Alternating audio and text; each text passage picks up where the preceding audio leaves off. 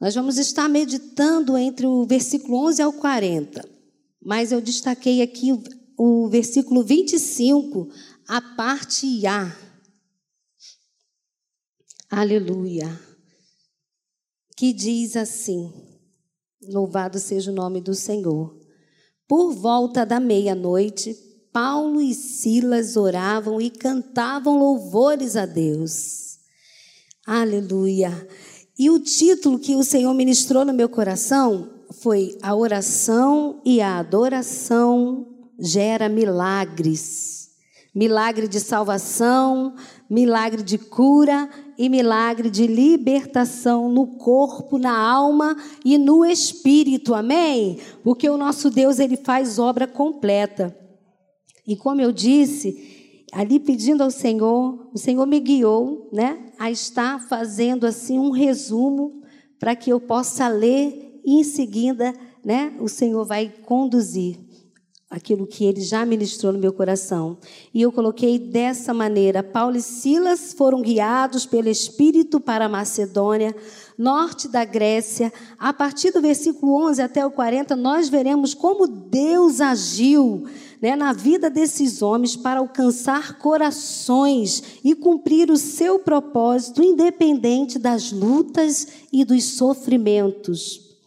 E vamos ver aqui o agir de Deus nesse versículo do 11 ao 40, nós vemos ali a conversão de Lídia, a libertação de uma jovem adivinhadora que gerava lucro para os seus senhores. Nós vemos também, apesar da, da, do sofrimento, apesar dos açoites, de estarem presos, Paulo e Silas, né, adorando ao Senhor. E por isso, nós vemos, por causa da atitude dele, nós vemos também um outro milagre acontecendo, a conversão daquele carcereiro que iria se suicidar. Nós, nós estamos aqui né, no setembro amarelo, e quando um cristão né, está na posição de oração e adoração, você gera vida. A sua atitude gera vida. Faz que as pessoas que estão desesperadas pelo agir de Deus ou por uma situação impossível que ela está vivendo dentro de uma cultura, você vê que a atitude da adoração e da oração daqueles homens poupou a vida daquele homem e ainda por cima alcançou a sua família. E nós vemos aqui no final de tudo, tudo isso você vai ler o capítulo 16, do 11 ao 40, você vai encontrar esses acontecimentos e a liberdade de Paulo e Silas né, na prisão. E aí eu comecei a meditar e o Senhor me levando ali a fazer essa, esse resumo. Eu fui, destaquei a história de Lídia. Aonde Lídia, né, a Bíblia diz que, eu encontrando lá um resumo, estudando, Lídia foi uma das mulheres descritas lá no, no Novo Testamento, no período do apóstolo Paulo, da igreja primitiva. A Bíblia nos, não nos fornece muito assim sobre a questão né, da Lídia, da história dela, mas nós vemos o suficiente aqui que essa mulher teve uma grande importância na história da igreja. Vamos seguir aqui. E eu achei uma curiosidade que a região, que Lídia também era uma região que ficava na Ásia Menor, né? Perto de algumas cidades entre Sardes, Tiatira, Filadélfia e algumas cidades estrangeiras como Esmirna e Efésio. Eram reputadas como cidades de Lídia. Lídia não era somente o nome daquela mulher que foi alcançada, que deu, que era temente a Deus, deu ouvido, abriu o coração, porque assim diz os, o, a palavra de Deus para o que Paulo estava pregando. Segura aí, ó, a senha, né? Assim que fala. Segura a senha aí, cada um no seu coração daquilo que Deus vai ministrar para a sua vida. Então aí eu fiquei assim apaixonada, né? Pelo que é bom. A gente tem que estudar, né? É, detalhes, porque Deus é Deus de detalhes. E eu coloquei aqui. Na região de Lídia ficavam as áreas mais férteis e cultivadas da península, e além de suas riquezas naturais, sua lo localização era privilegiada, estando sobre principais, as principais rotas que ligavam o interior da Ásia Menor à costa, dando às suas cidades uma grande importância comercial. Então, quem foi Lídia, né? Uma mulher natural de Tiatira e que também é, que se tornou possivelmente uma das primeiras pessoas né, a se converter através do ministério de Paulo. E também foi uma hospitaleira, né? Quando Paulo saiu da prisão, quando ela se converteu, a história conta que ela, não só ela e a casa dela toda, né? Se entregou ali aquela palavra ministrada, e logo assim que Lídia se converteu, ela convidou Paulo, né? Para que fosse a casa dela. E também, depois do episódio da prisão, ela também recebeu antes de, deles irem embora. E ali o Espírito Santo começou a ministrar no meu coração. Como eu disse aqui, Lídia não era somente o nome desta mulher que foi alcançada pela pregação do apóstolo Paulo, mas era dado como um nome de cidade. E quando eu comecei a olhar, o Senhor ministrou no meu coração: nós somos as, as Lídias de Deus. E por que que você homem ou mulher, é uma Lídia, uma cidade de Deus, né? Onde Deus quer habitar. Isso aqui não está escrito, mas a gente pode é, é, entender, como eu disse, a gente não foge do contexto, mas o Espírito Santo, quando ele diz que renova, é porque o Senhor ele tem liberdade de nos fazer entender que assim como essa cidade era uma cidade né, considerada fértil, o Senhor quer fazer cada um de nós pessoas férteis na Sua presença. Que o nosso coração seja temente como de Lídia.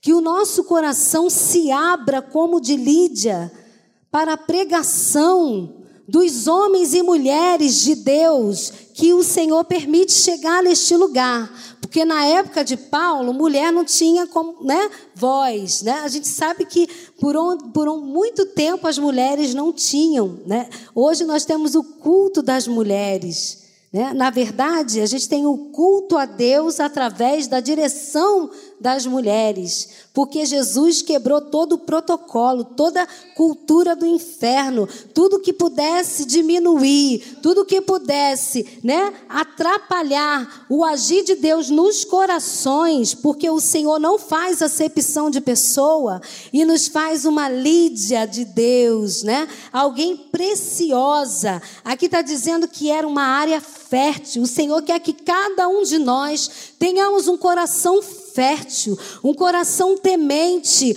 um coração aberto à palavra que liberta. Aleluia, porque quando você abre o seu coração para ouvir a voz de Deus, seja através de uma criança, seja através de um idoso, seja através do pastor, seja através da pastora, seja através do dedilhar, de cada canção, de cada instrumentista que Deus permite subir neste lugar, porque a Bíblia diz que foi o Senhor, né, que chamou cada músico, cada cantor, cada função na casa de Deus tem o seu valor. Aleluia! E que cada ministro de louvor, ao subir neste lugar, possa abrir o seu coração, possa ser fértil, possa gerar vida, porque aonde a oração e a adoração gera milagre. Aleluia! E o que é milagre? Milagre é tudo aquilo que é impossível, tudo aquilo que você não consegue realizar com as suas próprias forças. Aleluia! Muitas vezes a gente acha que milagre é uma cura física, que é uma porta aberta de um emprego que você está a vida inteira estudando. E eu tenho o prazer de dizer que o maior milagre é a nossa salvação, aleluia, porque Jesus é o milagre de Deus, mas eu também gosto muito de dizer, porque Jesus, por onde passava, ele operava maravilhas e milagres, e ele tem prazer de curar, ele tem prazer de ouvir o seu clamor, e ele quer que você seja um coração fértil, que você entenda o seu valor, mulher criança, jovem, adolescente, adulto, idoso, porque o Senhor tem promessa para todos. As crianças, deixai vir a mim os pequeninos, Os jovens, sois fortes, já venceste o maligno, porque a minha palavra habita em vós. Aos anciãos, Deus diz que ainda na velhice darás frutos. Deus não faz acepção de pessoas. Na sua casa e em lugar nenhum, Ele quer usar a todos. Você tem valor, o Espírito Santo se move em você. Você é precioso como a cidade de Lídia. Você é valorosa, você é valoroso. O seu coração tem que ser terra boa, para que a semente caia e frutifique e dê frutos. Amém? Então receba esta palavra em nome de Jesus, para que você entenda que a adoração e a oração gera milagres. E os milagres que Deus fez aqui, pastora, não foi milagre somente de cura, né? É, física. Você vê aqui Deus ele se preocupou em agir de uma maneira sobrenatural. Ele libertou uma endemoniada, né? Uma pessoa que era usada para adivinhar, que gerava lucros. Deus, ele salvou também. Olha como Deus não faz acepção. Lídia era uma mulher comerciante, era uma mulher importante. Isso nos mostra que não importa o seu estado, seja você graduada, ou seja você semi-analfabeta, não importa o seu grau de cultura, não importa o seu sua conta bancária, não importa o seu, sua posição dentro da igreja, se é ministro de louvor, se é instrumentista, se é pastor, se é porteiro, não importa. Deus, Ele conta com o teu serviço. Servi ao Senhor com alegria e apresentai-vos a Ele com cânticos. Aleluia! Porque todos nós somos preciosos nas mãos do Senhor e nós temos valor e valor eterno. E o Senhor, Ele quer fazer milagres, sim. Mas aí agora eu vou entrar aqui no meu testemunho, que é para vocês entenderem que esse, o porquê que eu, meu coração ferve. Se eu pudesse pular, eu pulava, né? Mas é assim, porque falar de milagre para mim, irmão, vai muito mais além do que ver o meu filho com nove anos, que é o milagre que eu vim contar aqui nesta noite. Milagre para mim é perdão de pecado. Milagre para mim é resgate do reino das trevas para o reino da luz. Milagre para mim é consolo na hora da morte, no coração de uma mãe lutada, no coração de um pai lutado, de uma irmã lutada. Milagre para mim é estar na presença de Deus e acordar cada manhã e mesmo enfrentando luta para chegar aqui da glória a Deus e contar o meu testemunho, e mesmo com todas as barreiras que possa se levantar. Milagre é poder cantar e contar as maravilhas de um Deus que não faz acepção de pessoas, que não mudou. Um Deus que é poderoso para fazer infinitamente mais diante daquilo que você pode imaginar. Aleluia! Um Deus que quando eu estava grávida de quatro meses do meu filho Arthur e a minha filha Beatriz, com cinco anos de idade. Aí você vai entender porque tanta alegria, tanta lágrima e tanta emoção que envolve o meu coração. Eu havia perdido um filho com 11 meses, né? E cinco anos depois, eu tive a minha princesa Beatriz que veio como consolo né, da parte de Deus, porque eu tinha medo de ter filho, medo de engravidar, medo de perder, e ela veio branca como a neve. Eu digo que eu tive três filhos de um pai só, graças a Deus, mas meio que colorido. A nossa, nossa raça né, é misturada. Minha mãe é branca igual a neve, meu pai era moreno.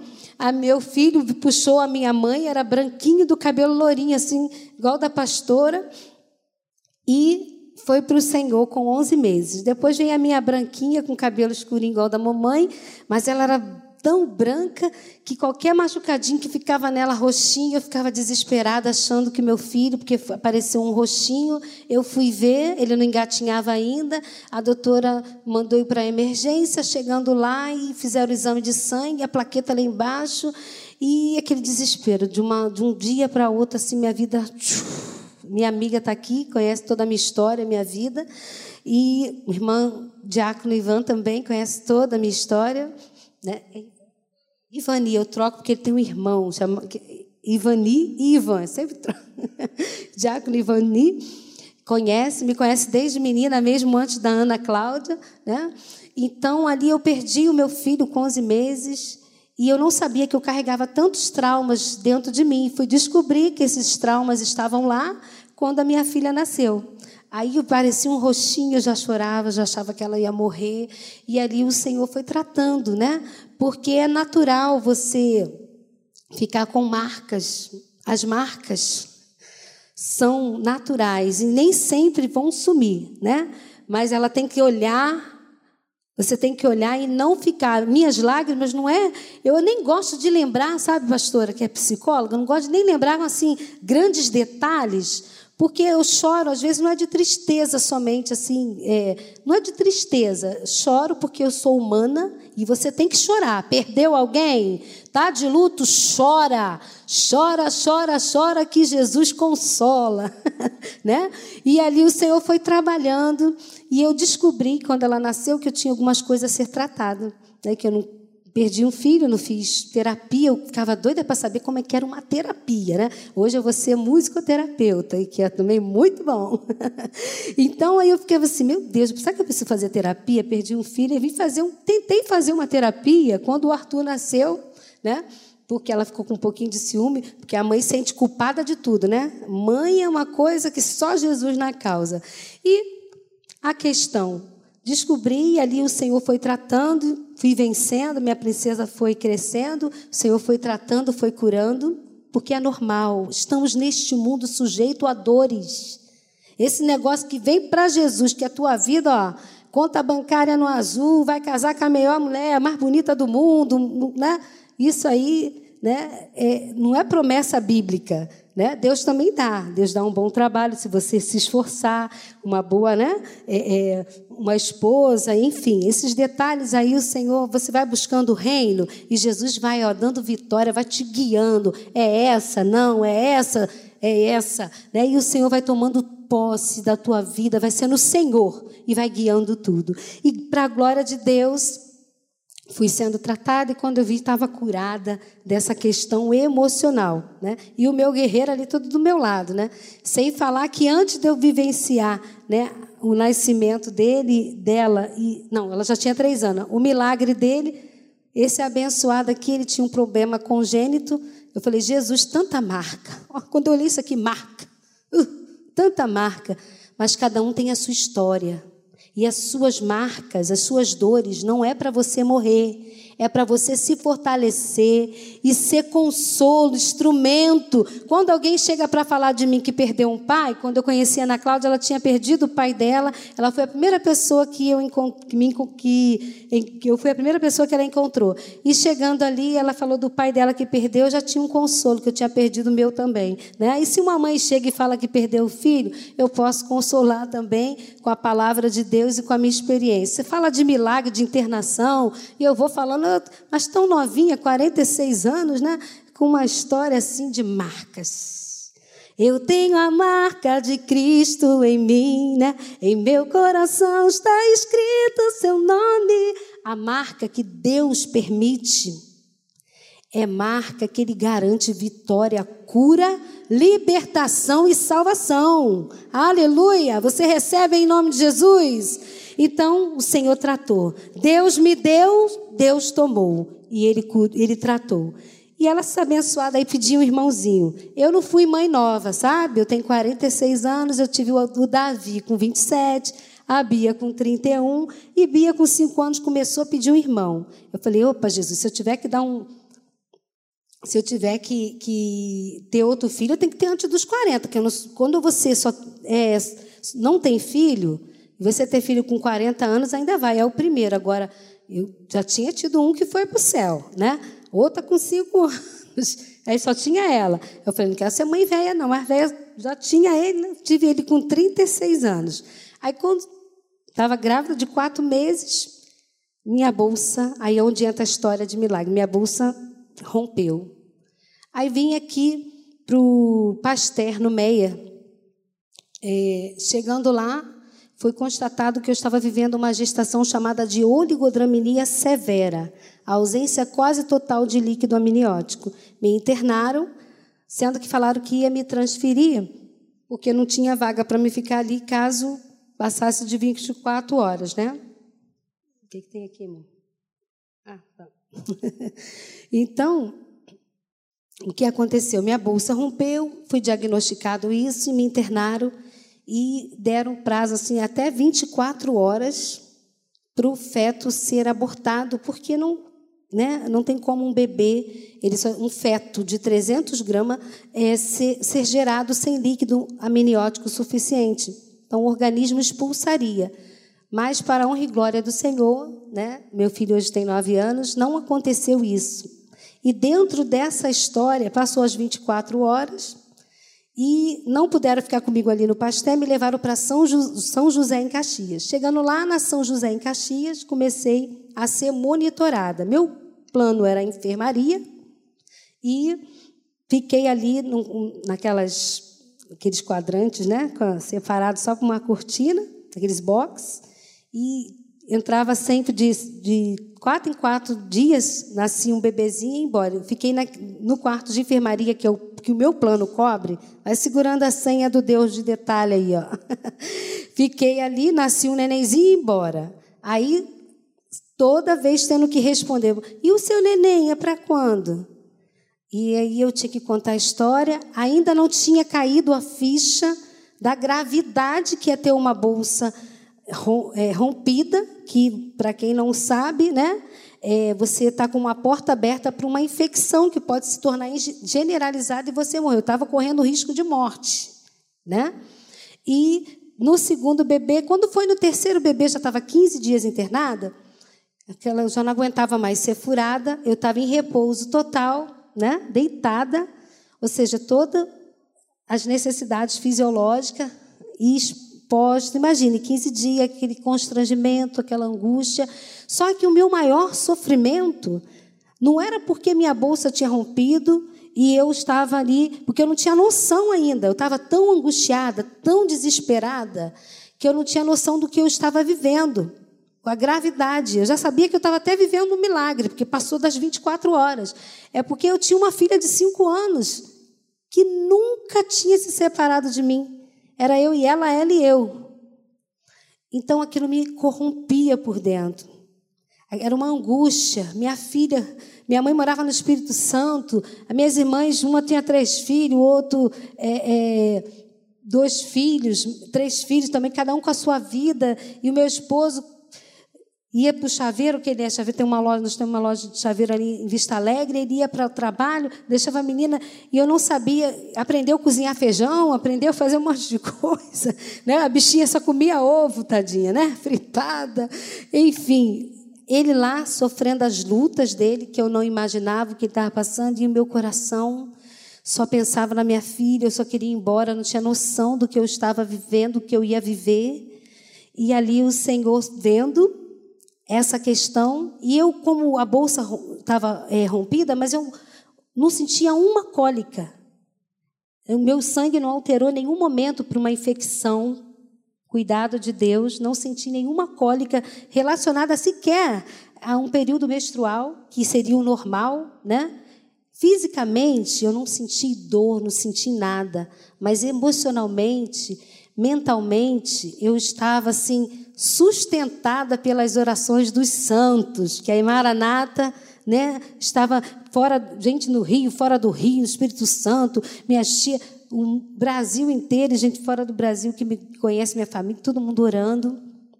E para honra e glória do Senhor, Deus sabendo que eu ia ficar, eu fiquei dois meses nessa história e meio internada, irmãos. E no 15 dia internada, que eu já não aguentava mais ficar naquele constrangimento, um médico, né, é, com uma palavra mal colocada, mas a Bíblia transforma maldição em bênção. Eu sangrei. Nisso que eu sangrei, eu perguntei, doutor, eu estou sangrando, o que, que significa isso? Ele só falou assim para mim: é, isso é normal, é daí para pior. Aí eu comecei a chorar. A irmãzinha, que estava até do lado, está repreendido em nome de Jesus. Aí eu liguei para o meu esposo. Falei, Júlio, acontecendo isso, o médico falou que é daí para pior. Ele veio, foi lá em quem, né? Com autoridade, né? Foi lá na, na frente, perguntou quem é o responsável do hospital e falou.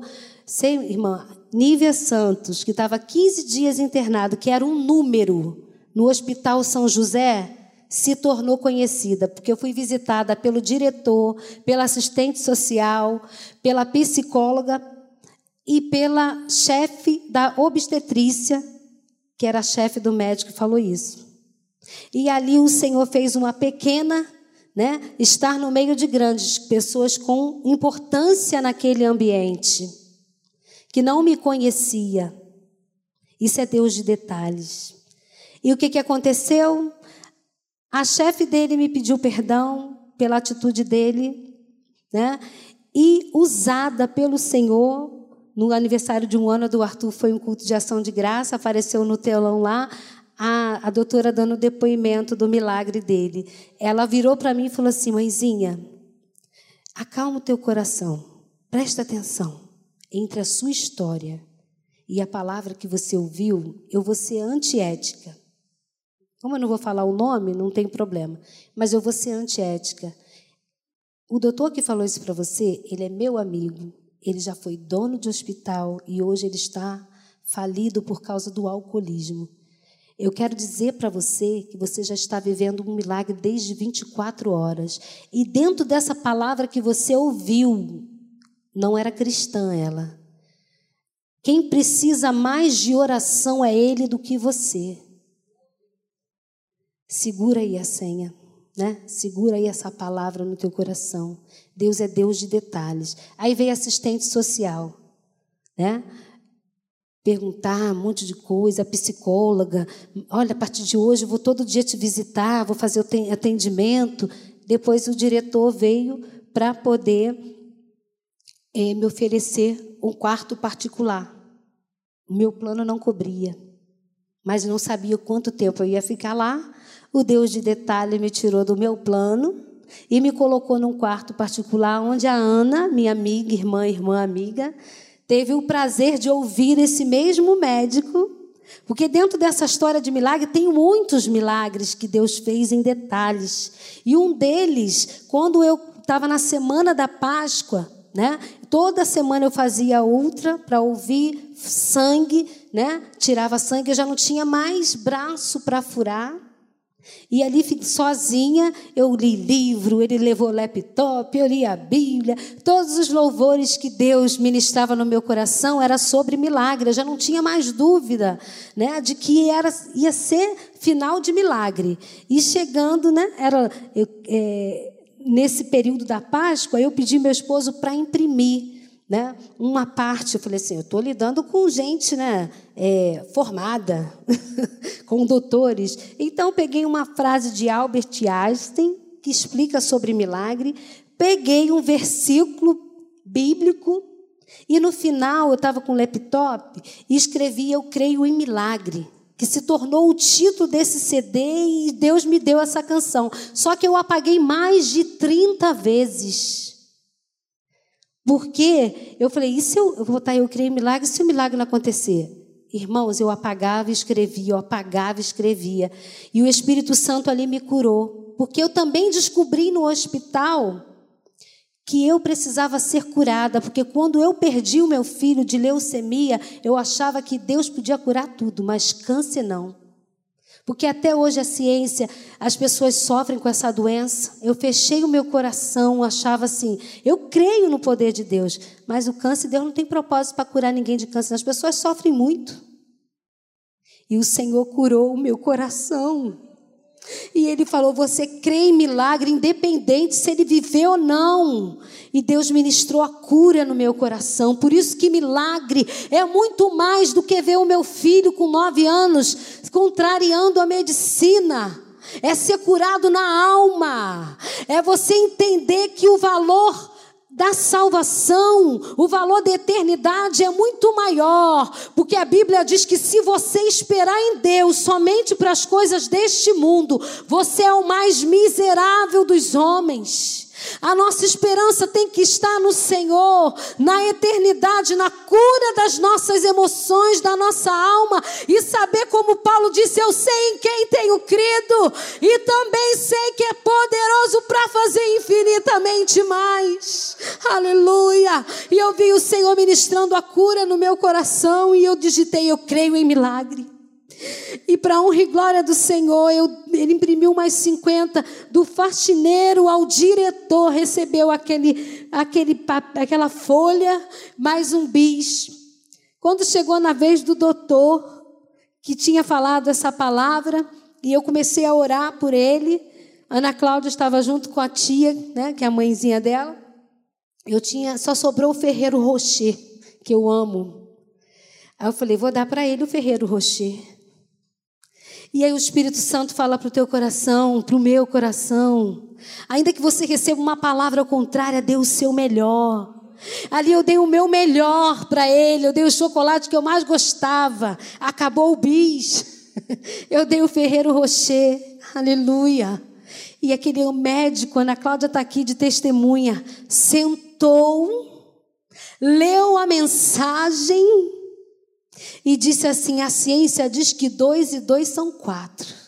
Mas no teu caso eu estou vendo que é cinco. Aleluia! Ele declarou que eu estava vivendo um milagre. Oh, aplauda o Senhor! Porque o homem que disse que o pior que estava por vir, disse que estava vendo um milagre e o milagre está aqui. Mas o Senhor também que diz que Ele não dá nada além daquilo que você possa suportar. Passou esse, essa semana da Páscoa, né? Eu comecei a entregar esses folhetos. Quando chegou numa segunda-feira, eu fiz uma ultra, como de costume. E eu vi que o líquido ainda estava lá embaixo. Mas as minhas emoções também estavam lá embaixo. E eu fiz uso da palavra de Deus, que diz que Deus não dá nada além daquilo que você não possa suportar. Aí veio a doutora toda feliz na tarde, falou assim: Eu vi lá que teu exame deu. O líquido aumentou, né? Aí eu falei: Aumentou? Mas eu vi que não aumentou. É, não, aumentou. Eu falei: Não aumentou, não, mas eu recebo em nome de Jesus esse erro. É, é, esse erro digitado é profético. Eu ainda brinquei assim, né? Ela já estava com um, dois, quatro, um mês e meio ali, já tinha, né? Amizade com os doutores. O que, que aconteceu? Na terça-feira eu tive a visita do, do outro médico. Cada dia era um médico. Aí eu falei, doutor, ontem eu fiz o exame e vi que estava lá embaixo. Mas a doutora falou que tinha subido. Eu sei que não. Que, eu, olha só como Deus faz. Não tem como. Eu sei que era um erro de, digita, de digitação. Mas tem como o meu líquido subir, doutor? Aí ele falou assim: impossível, você já está quase um mês e meio aqui. Se tivesse que subir, se a ruptura tivesse sido embaixo, já teria subido com tanto soro. Né? Imagina, um mês e meio, a única coisa que eu tomei foi dez dias de antibiótico. Quem estava me guardando o meu ventre de infecção era Deus. A única coisa que eu tomava era soro. Né?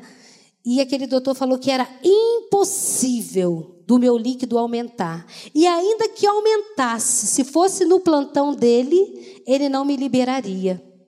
Aí eu falei assim, ah, doutor, o meu Deus tem o coração do rei na mão. Se ele quiser, o meu líquido vai aumentar e eu vou sair daqui no seu plantão. Aí ele riu, só se o diretor assinar. Ele assina. Sabe por quê, doutor? Porque a Bíblia diz que Deus não dá nada além do que eu posso suportar. E eu chorei ali pela primeira vez. Eu não suporto mais ser furada. Eu não tenho mais veia para ser furada. Eu não quero mais soro. Eu não suporto mais. E naquela semana, quando foi no sábado de aleluia, Deus de detalhes. Veio um homem todo de branco, eu nunca tive visão, já pensando que era um anjo. Aquele homem parou. Meu relógio está certo? É 7h40? 7h35? Tá, dá tempo. Aquele homem chegou, senhor Aldo. Você que é Nívia? Eu sim, doutor. Eu sou, do, do, eu sou chefe do INSS, em pleno sábado de aleluia. Aí eu, eu sou perito, segura aí, ó, como Deus faz, sou perito, chefe do INSS de Caxias. Na sexta-feira, não, na quinta-feira, no final do expediente, eu vi que tinha um agendamento para você na terça-feira que vem. Resolvi adiantar a sua perícia porque não tinha nada para fazer em casa, estou aqui. Você entendeu? Pode, pode dar um glória a Deus? Perito do INSS, chefe. Deus é Deus de cuidado, de detalhe. Mandou o chefe que não tinha nada. Olhou o e-mail no final da tarde, a minha cunhada. Liguei para minha cunhada, que trabalha no INSS, Luciana. Ela falou: Isso é milagre. Quem já passou aqui pelo INSS para fazer perícia? Ele às vezes nem olha, né? Não quer nem saber da sua situação. E é assim que Deus faz. Para usar a sua vida, para abençoar corações, as suas marcas servem de consolo, servem de edificação para si mesmo e para outros que te ouvirão. E aquele homem, além de falar tudo isso, falou assim para mim: fica tranquila, vou te contar uma história. Cuidei de um caso parecido com o seu, só que eram gêmeos. Hoje eles estão bem grandes, seu filho vai nascer. E eu recebi aquela palavra. E para honra e glória do Senhor, quando foi na segunda-feira, eu fiz a ultra e o líquido subiu no período da normalidade. Aleluia! Final de semana de Páscoa eu choro mais do que choro por causa do meu Senhor Jesus. O meu líquido aumentou e eu fiquei 15 dias em casa. Mas o Senhor sabia que eu não podia ficar quando foi no 15 dia, eu tive um sonho. Vi um bebezinho com a cabecinha linda, igual do meu filho, redondinha, cabeluda, dentro de uma incubadora. E meu líquido desceu de novo. E eu chorei horrores. Não vou para o hospital, não vou. Fomos para o pastel. Chegando lá no pastel, eu estava bem assim, com a minha voz do jeito que vocês estão ouvindo. E todo o procedimento, oligodraminia severa de novo, Fiquei mais um mês e dez dias internada lá. Né? Mas chegando lá, fui para enfermaria. O meu plano era enfermaria. Estava bem, não estava gripada e tinha uma mãezinha de primeira viagem com o nenenzinho. O ar estava tão gelado que eu comecei a tossir, tossir. Tá igual hoje. Se você tossir, o pessoal logo parece que você está com Covid, né? A mulher olhou assim para mim, saiu, pegou o bebê, foi falou alguma coisa, veio a enfermeira, você está muito gripada, né, minha filha? Olha só, vamos fazer o seguinte, é, vou te colocar num quarto particular, é pequeno, mas você se importa? Lá vai eu de novo, né? Deus sabia cuidar da minha, para cuidar das minhas emoções, de não ver mais bebê nascer e ir embora, contar de novo toda a história. Deus me deixou lá naquele quarto, né? E ali o Senhor cuidou das, das, minhas emoções e a médica dizia: Olha, você já está. Isso já estava no sexto mês.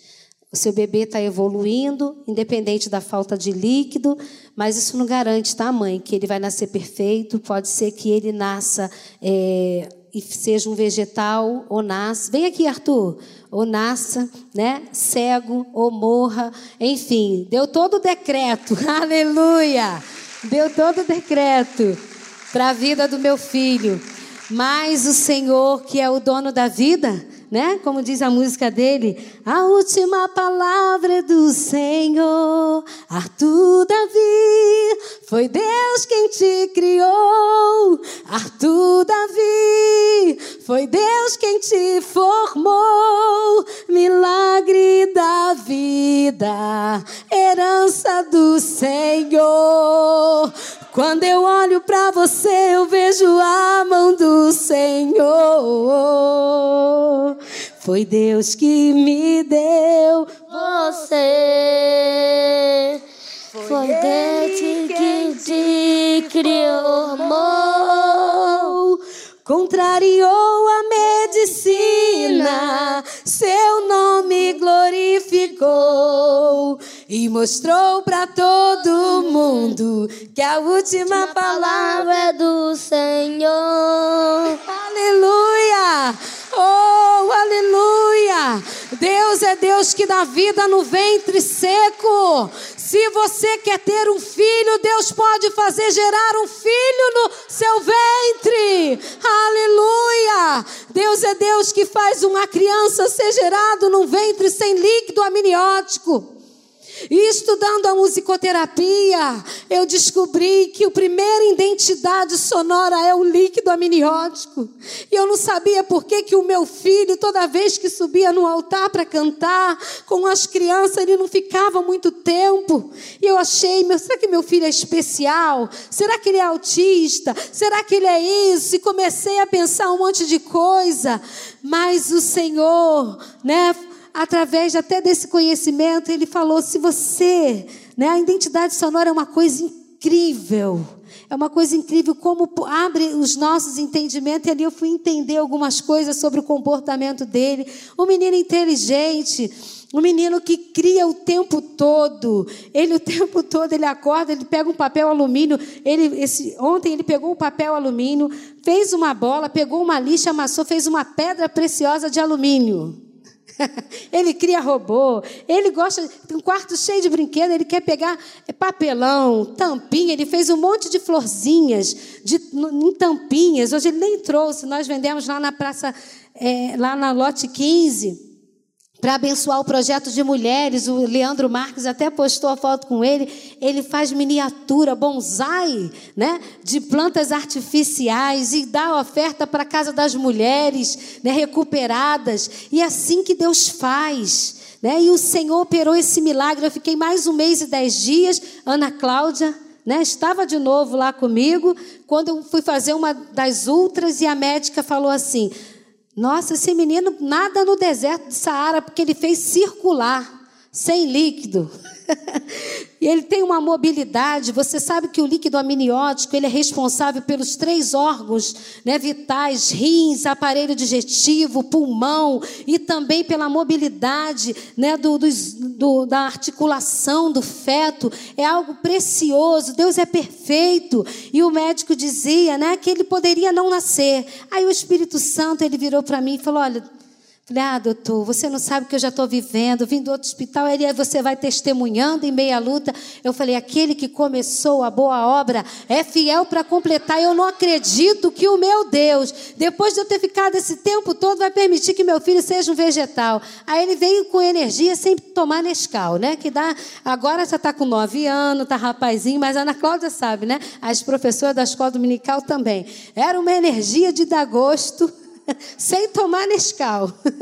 Mas é assim que Deus faz, não importa, né? O teu impossível. Se o seu ventre está como Sara, Deus pode curar. Se o médico diz que não tem cura, Deus pode curar. O Senhor é Deus do impossível. Se o teu filho tem alguma dificuldade, se o teu marido precisa ser alcançado, cura, libertação. Teus filhos, seu, seu, seu vizinho, aquele que Deus colocou perto de ti, seja parente crente, porque o crente é doido mesmo. Ele não precisa ser nem da família, não precisa nem ser amigo. Eu não gosto dessa palavra que diz que eu preciso ter afinidade com a Jussara para ser amiga dela, porque a afinidade do crente é o Espírito Santo de Deus, é ter o mesmo Espírito. Eu posso não ter o mesmo grau de amizade ou de intimidade com a pastora, com que eu tenho com a Ana Cláudia, mas a, o mesmo Espírito, a afinidade nossa é o Espírito, porque Deus ele faz as suas tendas serem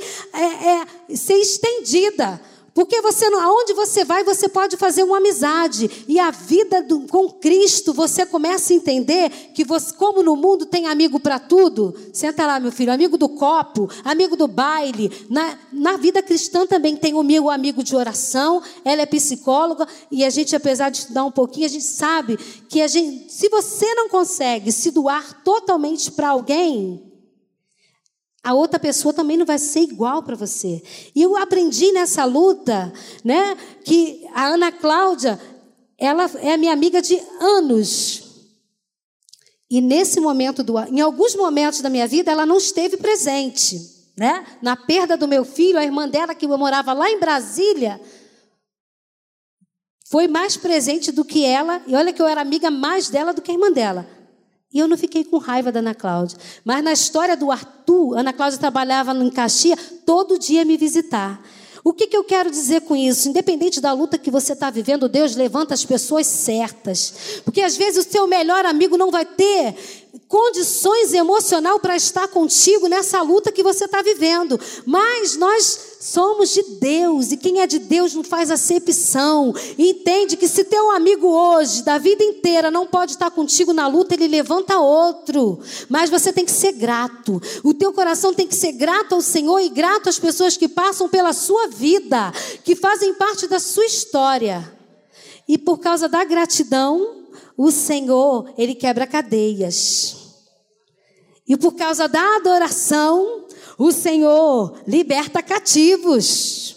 E por causa da oração, o Senhor move montanhas. Aleluia! Se o trovão e o mar se erguendo vem, né?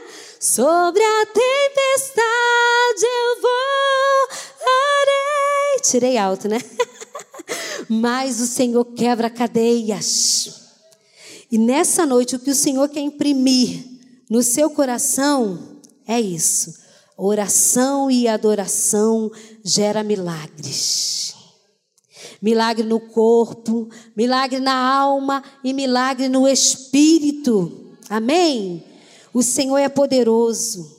E o Senhor me deu essa vitória, né? E a vitória é completa perfeito para a glória de Deus, porque Deus não faz obra pela metade. Eu poderia contar, mas tantas coisas que eu vivi, mas o Senhor me fez compactar, né? Porque a gente tem que ser sábio e entender que para cada situação, porque assim como a oração pode ser de quarto, a oração pode ser de dupla, a oração pode ser de grupo e a oração pode ser de clamor pela igreja inteira, o testemunho também o Senhor vai conduzindo. Ó. Aqui você conta assim, até aqui. Individualmente Deus te dá outros detalhes e assim Deus tem conduzido a minha vida. Louvado seja o nome do Senhor, porque Ele faz como Ele quer. E eu louvo ao Senhor porque Ele operou essa maravilha. O meu marido também é um milagre de Deus. Ele foi operar o coração e voltou dependente 100% de marca-paz. Esse meu coroa fitness aí, né? Quem olha o vigor que ele tem não sabe, né? Que ele usa, tem uma válvula tricúspide de porcina e ele tem mais vigor do que muitos jovenzinhos de hoje em dia, e é um homem ativo, um homem cheio do Espírito Santo que se encontrou no ministério de som, já tirou foto aqui para levar as informações que a caixa de som do Beck aqui está direcionada e a caixa da dirigente está aqui direcionada, né? Porque para o Senhor a gente tem que dar o melhor.